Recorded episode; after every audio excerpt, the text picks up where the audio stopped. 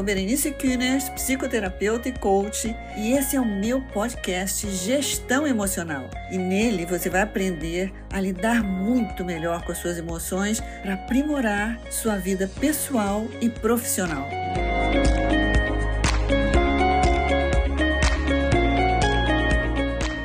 Vamos hoje falar sobre o tema da procrastinação, esse tema que foi super pedido eu vou estar tá falando aqui, vou estar tá explicando sobre, na minha perspectiva, as duas principais causas da procrastinação.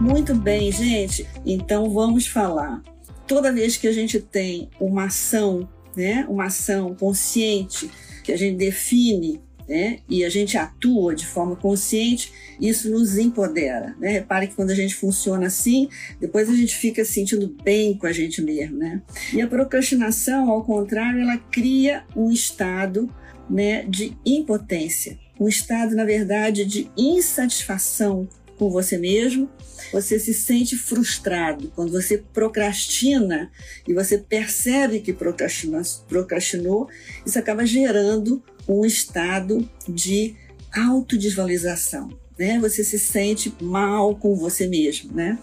E a procrastinação muitas vezes ela vem vestida ou revestida de preguiça mas ela, na verdade, é muito mais profunda que a preguiça. Às vezes ela vem junto com a preguiça, ela vem disfarçada de preguiça. Mas a procrastinação é um comportamento mais profundo é, do que a preguiça. E o que, que existe, na verdade, por trás da procrastinação? Que é um comportamento né, que atinge é, quase todos nós, a procrastinação. Em algum momento da vida, em alguma situação, a gente procrastina. Eu vou colocar aqui, na minha visão, as duas causas que eu considero mais importantes para a procrastinação. Elas são uma, o medo do fracasso e outra, a falta de motivação. Eu considero, e vou explicar cada uma delas, eu considero que essas duas causas são as principais causas para a gente procrastinar. Uma é o medo do fracasso e outra é a falta de motivação. Então vamos ver lá. A procrastinação é uma escolha de um comportamento para lidar com alguma coisa que de alguma forma te ameaça. Então, procrastinação é a escolha de um comportamento para lidar com alguma coisa que de alguma forma te ameaça. Tá? O fracasso é uma grande sombra para todas nós. É uma sombra ameaçadora para todos nós o medo do fracasso. E, gente, começa desde pequeno, porque se você vê as crianças, elas já têm medo de fracassar, elas já querem ser sempre bem olhadas, né? É, é, é, estimuladas, assim, aplaudidas, toda criança tem. Então é um negócio que começa desde cedo. Por quê? Porque o medo do fracasso envolve não ser querido, envolve ser colocado de lado, envolve não ser suficiente, envolve ser julgado negativamente, envolve ser marginalizado, envolve ser excluído, envolve ser desvalorizado. Então, o medo do fracasso envolve, na verdade, todos esses medos, né? E o perfeccionismo não deixa de ser um medo do fracasso. Muita gente fala, bom, a causa de procrastinar é o perfeccionismo. De certa forma é, mas por quê? Porque você quer fazer perfeito, porque você não quer, não quer correr o risco de fracassar. Porque fracassar pode significar tudo isso ser menos visto, ser menos amado, ser menos valorizado. E o nosso cérebro, ele está preparado para captar qualquer ameaça. Ele capta assim. A gente nem decodificou na nossa consciência, o nosso cérebro já captou porque graças a essa capacidade no nosso cérebro, nós inclusive evoluímos. Né? Nos defendendo. Lá no tempo das cavernas, já falamos aqui várias vezes, quando aparecia um leão, quem detectava? Essa parte do nosso cérebro. né? Que ela é capaz de, de perceber no relâmpago, em fração de segundos, e ela define atacar ou fugir. Né? E hoje a gente não tem a ameaça do leão, mas a gente tem outras ameaças que são até muito mais rebuscadas, muito mais refinadas e muito ameaçadoras em todo esse mundo moderno. Né? Então, essa parte do nosso cérebro, ela continua muito forte, muito ativa e com essa função importantíssima de detectar qualquer ameaça para que a gente tenha uma resposta protetora. Então, esses medos causam muita ansiedade. Causam ansiedade, causam angústia, causam insegurança. E ainda mesmo que a gente não esteja muito consciente sobre isso, eles estão subliminares, sempre ali subliminares na nossa consciência. Então, a nossa reação é afastar aquilo que está ameaçando, é adiar, é postergar, é colocar para mais adiante, é pôr de lado e, se possível, tornar invisível aquilo que está de alguma forma nos ameaçando. Né? Então, a procrastinação ela é cheia de desculpas, né? E algumas desculpas, gente, são muito inteligentes, algumas são na cara. A gente já sabe logo que a gente está procrastinando, porque a gente está com medo, inseguro em relação a alguma coisa. Mas outras são é, desculpas muito inteligentes, né? Não, eu estou me preparando, eu preciso me preparar mais, eu preciso de um tempo, ainda não é o momento, vai ser mais adiante, né? E na verdade, é, a gente tudo isso visa facilitar a nossa vida, adiar, botar para mais adiante alguma coisa que é difícil para nós lidar, para facilitar a nossa vida. Mas não facilita, porque complica a nossa a vida, né? Você adia para ficar longe para ficar protegido daquilo que está desconfortável de você enfrentar, buscando ficar mais tranquilo. Mas não é isso que acontece. Porque, na verdade, você tem um certo alívio, mas esse alívio é momentâneo.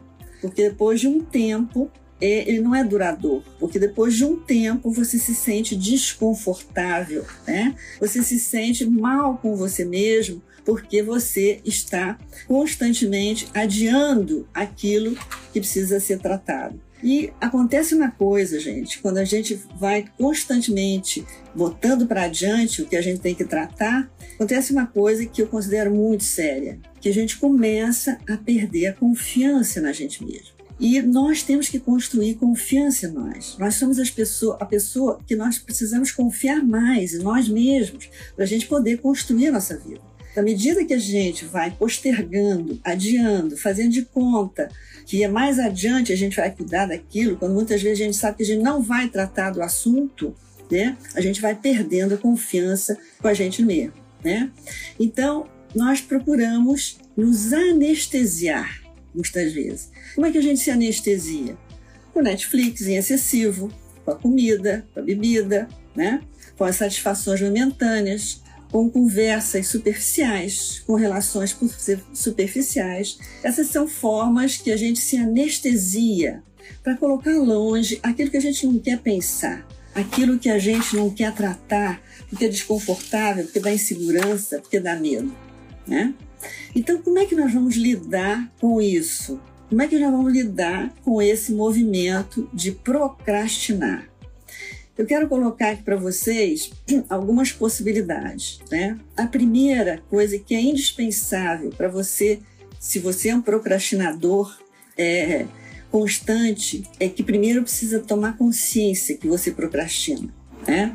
Enxergar, enxergar a procrastinação por trás das desculpas que você se dá.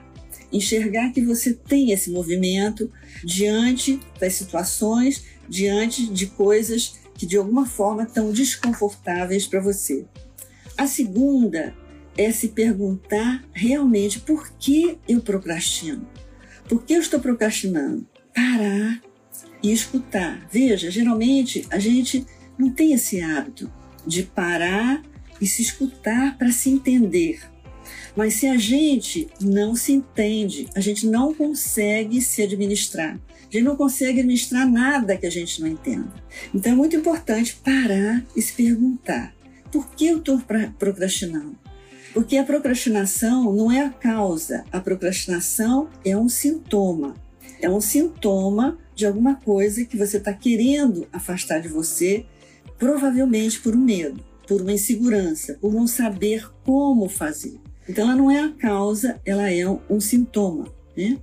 E às vezes esse medo é claro, é muito evidente, e outras vezes ele não é claro. Então é muito importante parar e se escutar para se entender. O terceiro elemento para você lidar com a procrastinação é você resistir ao medo. Porque que acontece? O Frei David Steinhast, que falou no, no documentário que até eu indiquei para vocês, do estresse à felicidade, ele diz que quando você tem medo, você fala: não, não, não, não, não, não, eu quero ficar longe disso. E aí você fica preso nessa situação, você fica estagnado ali, você fica parado ali numa situação que você não resolve por medo, né? E a procrastinação, na procrastinação, você pode às vezes estar fazendo um mundaréu de coisas. Até você diz que você não está tratando desse assunto porque você não tem tempo, né? E você pode estar em superatividade, mas você está ativo em coisas que na verdade não são o ponto que importante, né? Não são o essencial. O essencial, o importante, o que devia ser resolvido é deixado de lado. E você se ocupa com diferentes coisas e dessa forma também você se, se anestesia, se atordoa se dando a desculpa inteligente que você agora não pode tratar desse assunto. Né? Então é muito importante você resistir ao medo, ou seja, você não deixar que o medo tome conta de você, né? Quando você atravessa o medo, você passa, pro, passa pelo que a Helena Espinhal fala, que é o umbral do medo. A gente quer a gente quer dar marcha ré quando a gente tem medo de enfrentar alguma coisa. Mas quando você resiste a esse medo e você atravessa o medo, você passa por um umbral. Quando você passa por um umbral, você liderou esse medo. Não quer dizer que o medo vai desaparecer, mas você tomou a liderança da situação.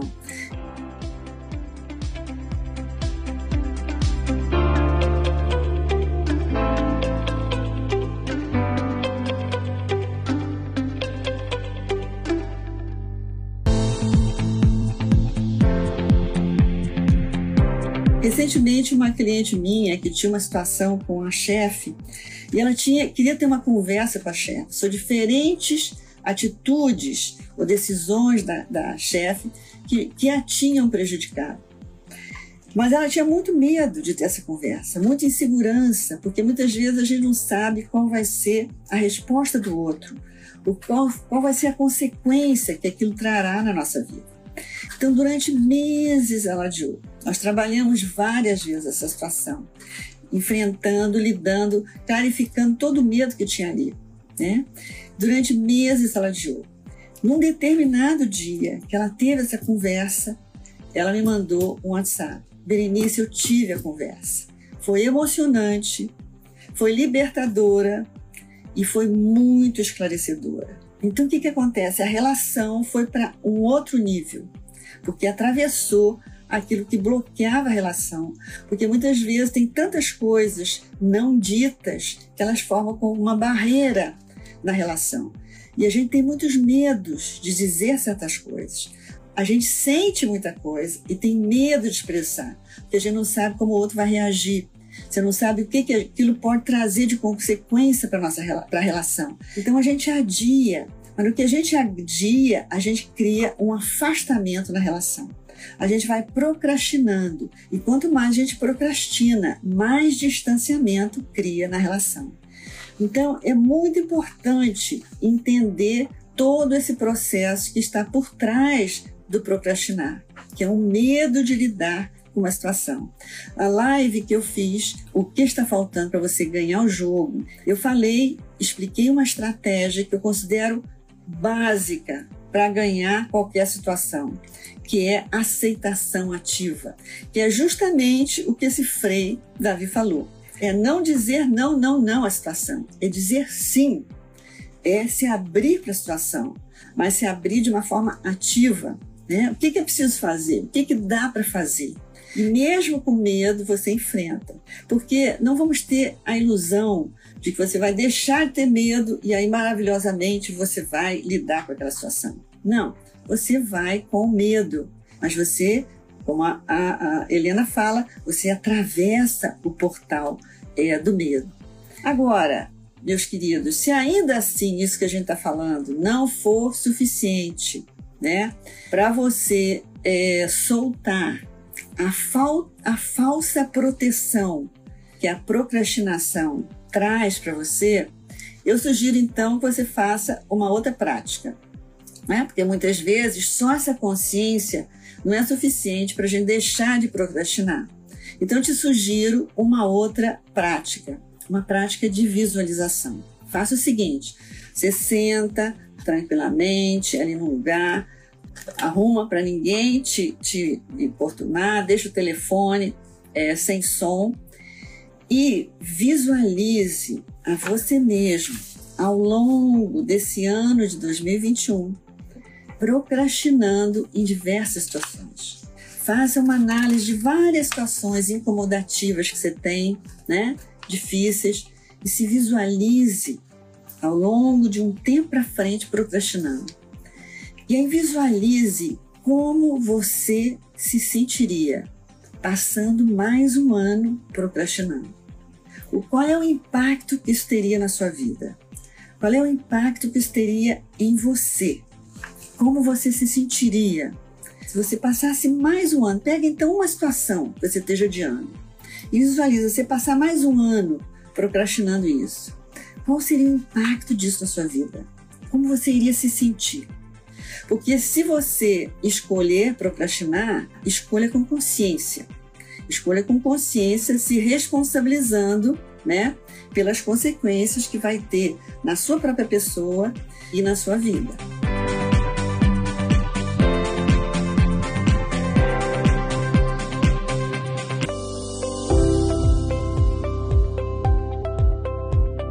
Outra ferramenta que você pode usar né, para você lidar com a procrastinação da sua vida, é o seguinte: você pega uma folha de papel, divide, faz, faz uma cruz, né? Divide em quatro partes. Na primeira parte de cima, primeira parte de cima, você vai escrever qual é o pior que pode acontecer se eu procrastinar. Escreve embaixo. Do lado, no outro quadrado embaixo, você vai escrever qual é o melhor que pode acontecer se eu procrastinar. Na parte de baixo, no primeiro quadrado inferior esquerdo, você vai escrever qual é o pior que pode acontecer se eu não procrastinar. E ao lado inferior direito, você vai escrever qual é o melhor que pode acontecer se eu não procrastinar. Não sei, o, esquerdo você vai escrever qual é o pior, o pior que pode acontecer se eu não procrastinar e ao lado qual é o melhor que pode acontecer se eu não procrastinar olha esse, esses quatro quadrantes e analisa e toma a decisão. E toma a decisão. Se você vai continuar procrastinando uma determinada situação, você segue adiante. Qual é o risco de procrastinar? Qual é o risco de não procrastinar? E qual é o benefício de antes? E analisa a situação, tá? Então, é, é muito importante analisar uma situação. Pega uma situação que você está procrastinando, que você costuma procrastinar, e faz toda essa análise, para você ficar bem consciente e tomar decisões de uma forma é, consciente. Então, agora, gente, quando a procrastinação se tornou um hábito, né, alguns de nós estão sempre procrastinando. E às vezes procrastinando em coisas simples, né? Procrastinando no exercício, às vezes não é nem, nem em situações importantésimas da vida, mas assim no exercício, de começar uma dieta, né? Ou de telefonar para uma pessoa que você não fala há muito tempo, mas você sabe que está esperando sua ligação. Às vezes são coisas simples, né? Porque e a pessoa procrastina porque aquilo já se tornou um hábito, já está automatizado. E quando algo se tornou um hábito em nós, aquilo já está registrado no nosso cérebro, já se tornou um caminho neural sináptico. As sinapses já fizeram um caminho neural. É assim que se, se, se acontece os hábitos. Então aquilo automatiza. quando você vê, você já deixou para mais adiante. Né? Às vezes até uma compra de supermercado que você tem que fazer, ah, não, não vou agora. Não, depois eu vou. Não, de tarde eu vou. Aí quando chega de tarde, você fala, não, acho que eu vou amanhã de manhã. Né? Aí quando você vê, não tem nada. Né? Ou não tem aquela coisa importante que você que era importante para você comer. Né? Porque às vezes são simples é, procrastinações, porque aquilo se tornou um, um comportamento automatizado. E aí, meus queridos, eu quero dizer uma coisa para vocês. É, muitas vezes, a simples, quando a coisa se torna habitual, tão automatizada, a simples consciência não é suficiente para resolver. Por isso, muitas vezes, a pessoa fala: Não, mas eu estou consciente de tudo, só que não consigo fazer diferente. Não, eu já tenho consciência, mas o negócio agora é fazer diferente, é mudar. Porque muitas vezes, em muitos comportamentos nossos, a consciência não é suficiente para resolver. A consciência é 50%, porque sem consciência então não vai nada. Mas a consciência não dá conta de tudo. E aí o que, precisa? Precisa um esforço sustentado. Precisa manter por um tempo um esforço sustentado. Ou seja, você precisa resistir a esse movimento. Você precisa resistir a essa tendência. Você precisa é, fazer um movimento contrário àquela tendência espontânea que vai surgir dentro de você. E o Ricard Mathieu, nesse, nesse documentário que eu recomendei essa semana, do estresse à felicidade, ele fala disso no final. E é muito importante o que ele diz e serve para tudo na nossa vida. Precisa tempo e esforço. Esforço continuado. E o Fred Koffer fala muito disso esforço continuado, não é por uma semana, não é por 15 dias, não é por um mês, é esforço às vezes por meses, para você desmanchar todo o hábito, para você girar né, toda uma programação é, que está no seu cérebro.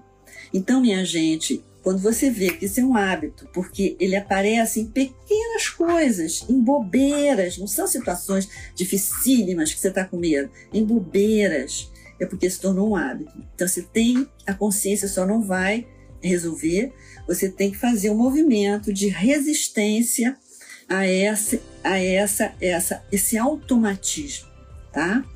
Então, esse é um ponto importantíssimo que a gente pode aplicar em muitas outras coisas na nossa vida. Precisa tempo, precisa é, esforço sustentado por um tempo que às vezes é muito longo. Então veja bem, eu aqui eu estou dando para vocês duas causas. Vou falar agora a segunda.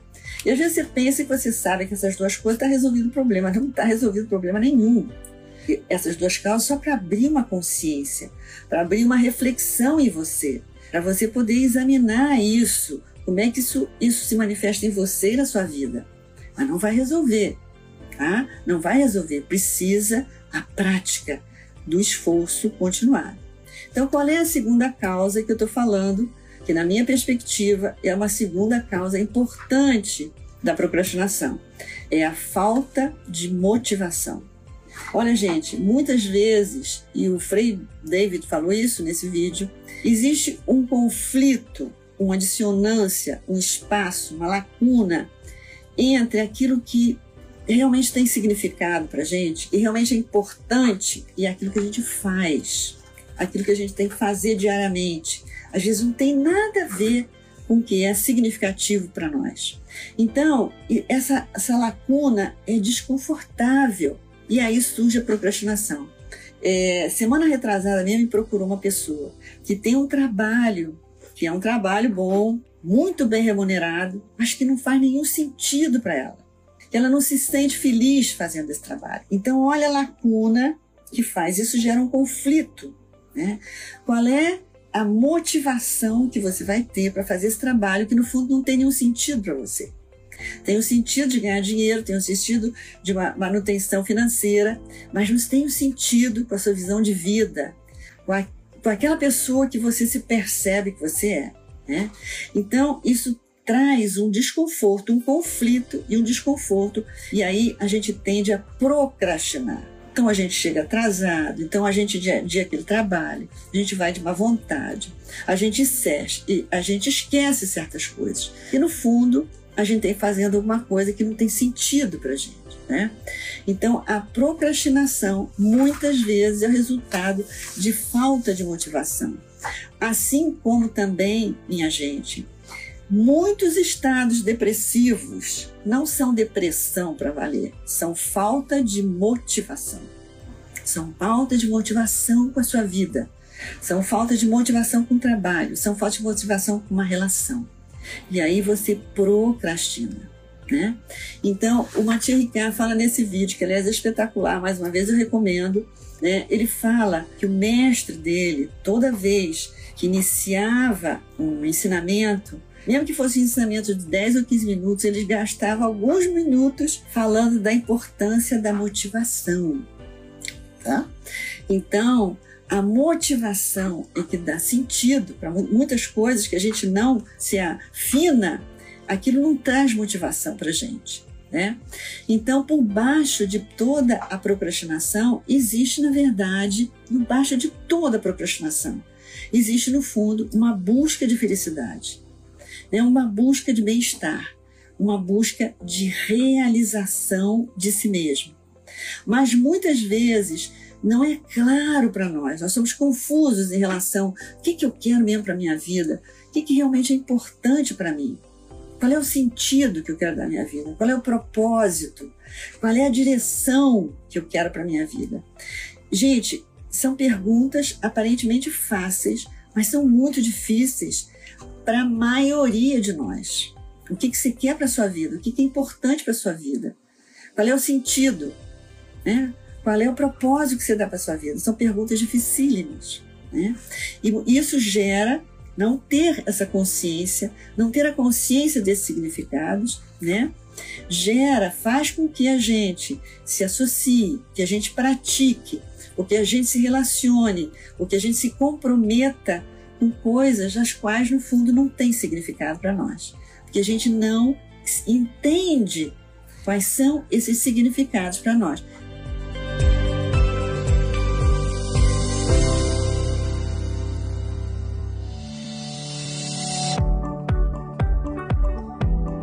Agora, minha gente, eu quero colocar para vocês, na minha perspectiva, que existe uma razão que é mais importante do que a gente colocou até agora, mais importante para não procrastinar. E qual é ela? É, inclusive, o Ricardo Mathieu colocou isso nesse vídeo. É a vida é valiosa e não é muito longa. Parece longa, mas não é muito longa. E quando a gente fala disso, a gente está falando de tempo. E a gente está falando de uso de tempo. Como que você está usando o tempo da sua vida, né? Ou como você poderia usar melhor o tempo da sua vida. Porque o tempo que a gente procrastina é o tempo que a gente perde, porque é adia, você adia, você deixa para depois, né? E não dá para resgatar. Tem uma coisa que não dá para resgatar, é o tempo perdido.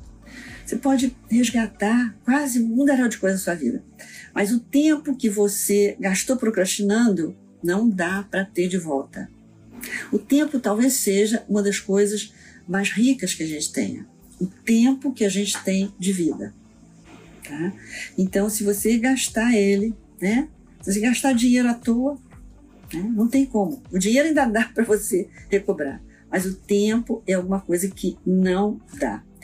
E o Rigamatier cita Sêneca, que é um estoico, aliás, eu já em várias lives dei ensinamentos dos estoicos, que são ensinamentos muito práticos, muito objetivos para lidar com a vida, muito objetivos, né? muito racionais para lidar com a vida. E ele diz que o Sêneca diz: não é que não tenhamos tempo, mas é que nós perdemos muito tempo, ou seja, nós desperdiçamos tempo, né? Então, quando você procrastina, você perde o tempo precioso da vida, né? Criando adiamentos, adiamentos, né? E a pergunta que fica então é que futuro, né? Você está criando para você, né? quem você quer ser nessa vida. Quem você quer ser sua vida, né? É, o Fred Koffa uma vez fez um exercício conosco, né, que estávamos estudando coaching com ele. É um, é um exercício que não dá para fazer agora, que é meio, muito longe, mais longo, mas simplificando. O que, que você gostaria que viesse escrito na sua lápide quando você morrer? Aqui jaz um procrastinador? Ou aqui jaz alguém que viveu, que usou plenamente o seu tempo de vida? Então, eu acho que essa é a razão, para mim, talvez mais importante para não procrastinar. Eu acho que nós temos, até dentro de uma visão espiritual, nós temos uma grande responsabilidade, como nós vamos usar esse tempo de vida.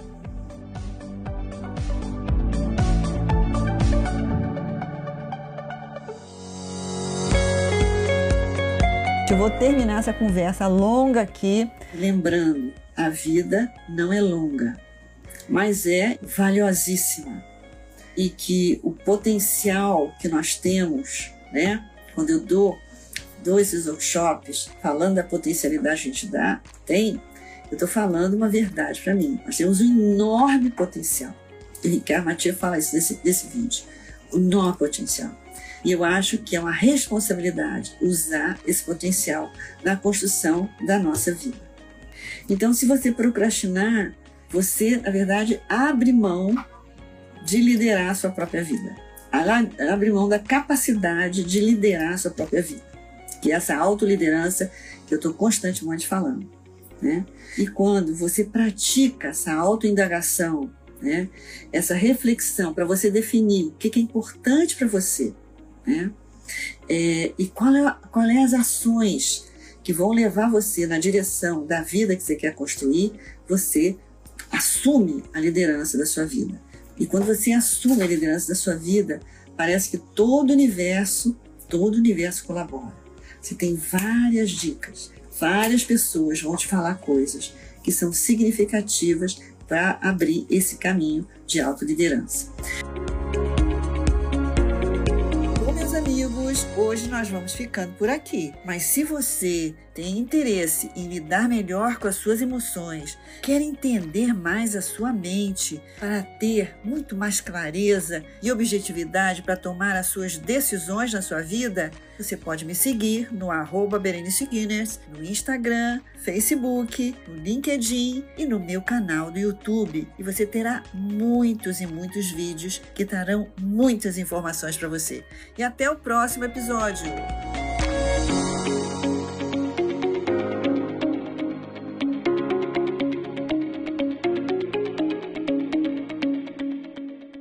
Esse episódio foi editado por Estúdio Casa, o lar do seu podcast.